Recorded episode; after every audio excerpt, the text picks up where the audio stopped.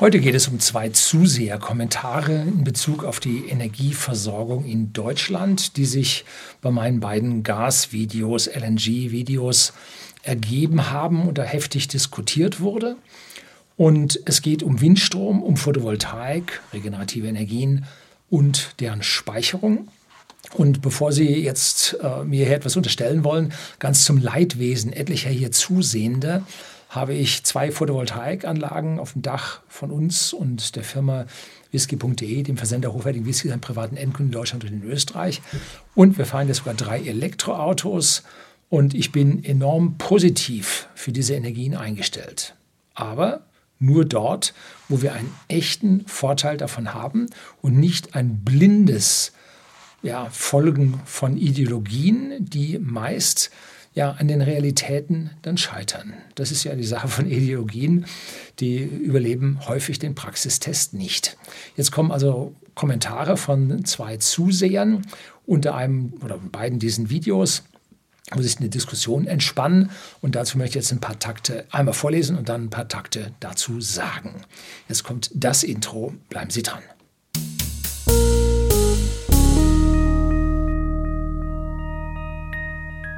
Guten Abend und herzlich willkommen im Unternehmerblog, kurz Unterblog genannt. Begleiten Sie mich auf meinem Lebensweg und lernen Sie die Geheimnisse der Gesellschaft und Wirtschaft kennen, die von Politik und Medien gerne verschwiegen werden. Und ich kenne so einige meiner, wie heißt es so schön, Pappenheimer hier auf dem Kanal. Ich kenne auch deren politische Gesinnung.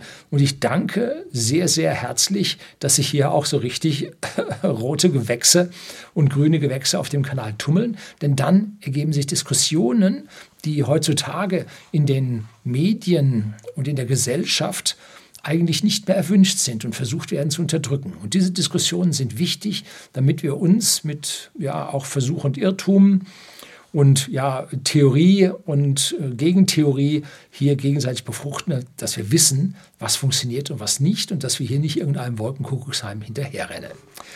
Ein Matthias Schubert schreibt, also, so viel Fläche benötigt man gar nicht. Aber Ressourcen wären gut, Speicher und ähnliches. Die Dunkelflaute muss überbrückt werden. Für den notwendigen Bedarf an neu gebauten und modernisierten Anlagen von 64 Gigawatt, so, diese 64 Gigawatt, Geist, Gigawatt, Gigawatt geistern sehr oft durch die ja, Medien, die ungefähr die Leistung sind, die wir in unserem Stromverbrauch so als Spitze haben.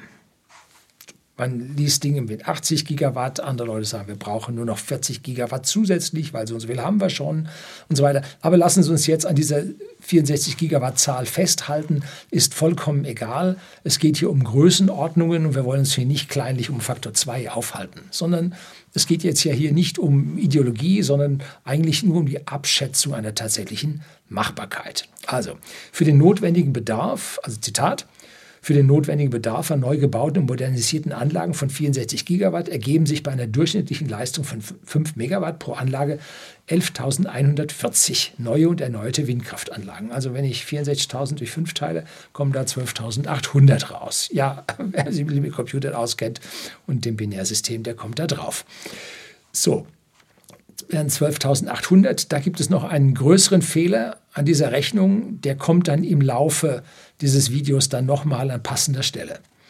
In Summe müssten demnach bei einer vollen Versorgung von ganz Deutschland in allen Energiesektoren Strom, Wärme, Verkehr, Industrie mit 100 Prozent erneuerbaren Energien bis 2030 etwa 24.000 neue Windkraftanlagen installiert sein, wesentlich weniger als die heute installierten 30.000 Anlagen. So, an dieser Stelle gibt es mal ganz, ganz wichtigen Hinweis. 64 Gigawatt sind nur unser Strom. Da ist keine Wärme, keine Chemieindustrie drin. Unser Gesamtenergieverbrauch über alle primären Energieträger mit Kohle und Öl und Wasserkraft und Bio und allem Biogas sind 12.200 Petajoule pro Jahr. Die 64 Gigawatt sind nur der Strom. Keine Wärme, keine chemische Industrie.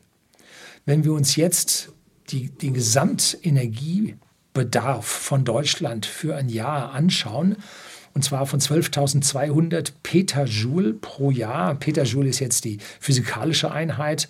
Äh, Gigawattstunden wären die technische, da komme ich also besser mit klar. Also diese 12.200 Petajoule pro Jahr können wir jetzt durch 365 Tage teilen und durch 24 Stunden teilen. Und dann bekommen wir eine Durchschnittsleistung von 388 Gigawatt. Wenn wir also hier von diesen 64 Gigawatt reden, dann sind es nur 16 Prozent für den Strom.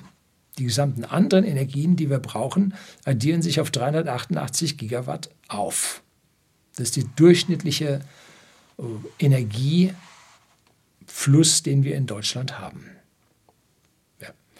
Wir benötigen also das Sechsfache von dem, was hier oben ausgerechnet wurde, von den 24.000 Windkraftanlagen. Okay, es gibt einige Stellen, wo man jetzt mit Wärmepumpen diesen Strom, diese Energie aus Strom jetzt mit Wärmepumpen vervielfachen kann. Mit einfach der Arbeitszahl der Wärmepumpe, mit, dem, ja, mit der Arbeitszahl, mit dem Jahresfaktor, den wir da rausbekommen. Und so kann man aus einer Wärmepumpe, die mit einem kW läuft, drei Kilowatt thermisch rausbekommen. Das heißt also, hier kann man mit diesem einen Kilowatt elektrischer Leistung kann man drei Kilowatt Wärme pumpen von einem niedrigen Energieniveau, zum Beispiel einem Wasser, Grundwasser oder einer Luft, auf ein höheres Energieniveau, mit dem wir heizen können.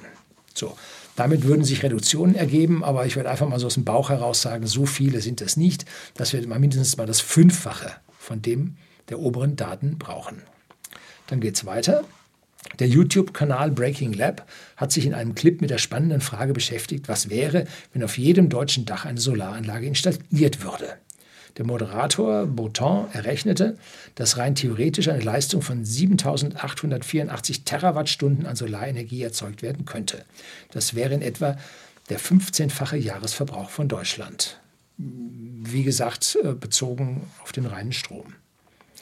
Allerdings wird bei dieser Rechnung nicht berücksichtigt, dass die Sonne nur am Tag scheint und dass es hierzulande jährlich in etwa 1900 Sonnenstunden gibt. Werden diese Faktoren mit einbezogen, bleiben immerhin noch 1710 Terawattstunden übrig, also gut das Dreifache des jährlichen Strombedarfs in Deutschland. Zum Vergleich, hierzulande betrug der Anteil an Solarenergie im Jahr 2020 etwa 9 Prozent am gesamten Strommix.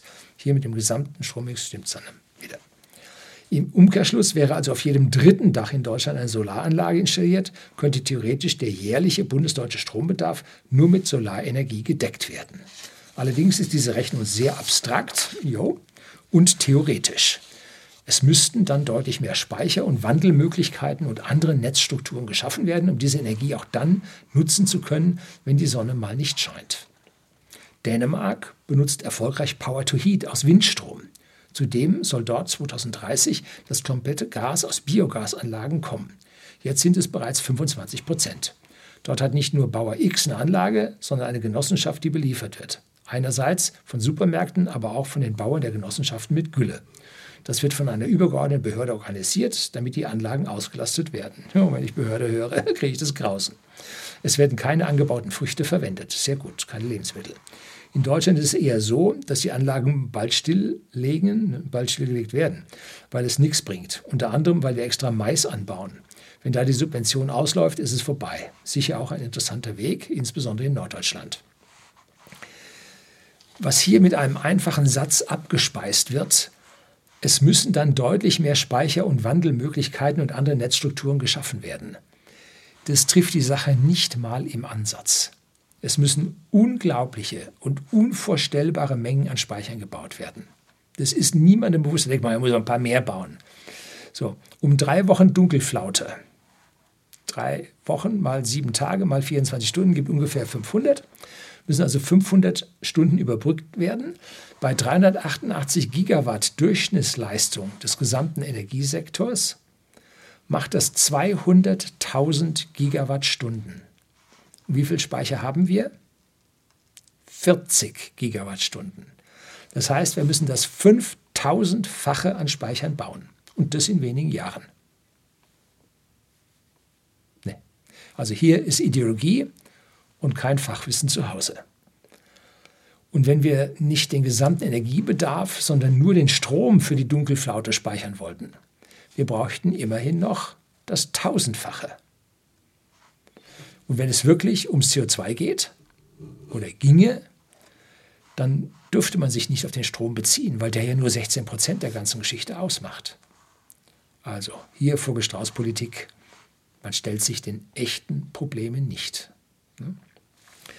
Dann schreibt ein, ein Lambda dazu als Antwort, wie so oft kann ich Ihnen im Großen und Ganzen zustimmen. Also nicht mir, sondern Matthias Schubert. Es fehlt massiv an effizienten Mittel- und Langzeitspeichern. Sollen dafür ineffiziente Technologien wie Wasserstoff oder Synthetic Fuel verwendet werden? Und wenn wir das High Electrification Szenario anstreben, also die komplette Deckung des Primärenergiebedarfs, ist selbst nach optimistischen Schätzungen ein PV-Windausbau um den Faktor 40 nötig, nur für den Strom. Nein, 1000. Das ist das Problem. 1000.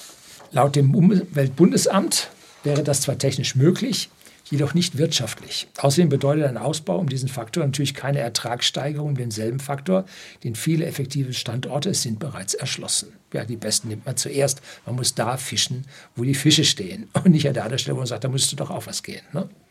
So. Und bei mir habe ich ja noch ein paar Sachen hinzuzufügen und habe auch dort noch was gepostet. Leider ist Ihnen bei der Windkraft ein Fehler unterlaufen. Die 5 Megawatt sind die Nennleistung von diesen Anlagen. Im Schnitt weniger Wind, dann geht es nicht. Zu viel Wind, müssen sie abgestellt werden. Flaute sowieso nicht. Liefern diese Anlagen 18 Prozent der Nennleistung. Das ist ein großer Schnitt über alles. Wir brauchen also die fünffache Anzahl von den Windkraftanlagen, die Sie beschrieben haben. Genauer gerechnet 70.000. Wenn man den Strom dann per Wasserelektrolyse in Wasserstoff speichert und dann per Brennstoffzelle zurück in Strom wandelt, braucht man wegen der schlechten elektrochemischen Wirkungsgrade mindestens die dreifache Menge, nämlich 200.000. Ginge man über Methan mit der Einbindung von CO2 aus der Luft, den Sabatier-Prozess, dann braucht man sogar die fünffache Menge, 350.000 Windkraftanlagen. Dazu kommt, dass der Strom nur 16 Prozent unseres Primärenergiebedarfs ausmacht. Der Rest geht für unsere Wärmeversorgung, für Wohn- und Arbeitsräume, Industrieproduktion drauf. Berücksichtigt man das zusätzlich, so kommen wir auf rund 250.000 erforderliche Anlagen. Es ist also bei uns vollkommen unrealistisch, dass schon die Aufstellung eines einzigen Windkraftwerks hier im Süden einen riesigen Sturm an Entrüstung verursacht und die Klagen über die Verspargelung der Landschaft riesig sind. Und übersteuert man dann über Gesetze die Bürgerproteste, dann war es das mit der aktuellen Regierung bei der nächsten Wahl. Hm? So, aber am Ende, hier Fazit, völlig unrealistisch. Und dennoch bin ich für den Ausbau der regenerativen Energien, weil sie auch schon im Ansatz helfen, wertvolle Ressourcen bei uns einzusparen. Wir sollten uns aber ganz klar darüber sein, dass das lange nicht so schnell geht, wie wir das alle gerne wollen und dass wir in Deutschland nur ein Prozent der Weltbevölkerung sind. Gut, wir haben zwei Prozent der Weltproduktion oder so. Und wir haben aber ein riesiges Problem, nein, 2% CO2-Ausstoß. Wir sind ziemlich effektiv. Ähm, aber wir haben ein riesiges Problem mit dem Rest der Welt, die diesen ideologischen Ansatz, wie er bei uns verfolgt wird, nicht mitmachen. Was hilft es, wenn wir uns hier kasteien?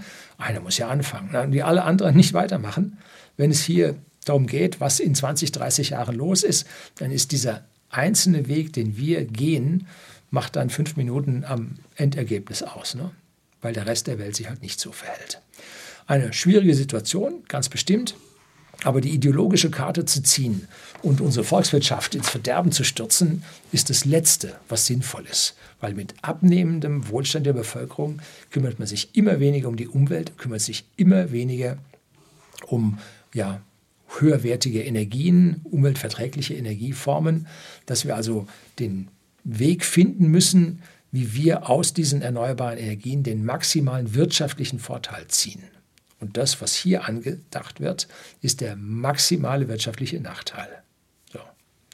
Das ist das Problem, mit dem wir zu kämpfen haben und dem sich die Politik nicht stellt. Ja, und die die Bürger lange nicht mal durchgerechnet oder durchdacht haben, um darauf zu kommen, dass das so auf diese Art und Weise nicht wirklich gehen wird. Tja, das soll es gewesen sein. Herzlichen Dank fürs Zuschauen.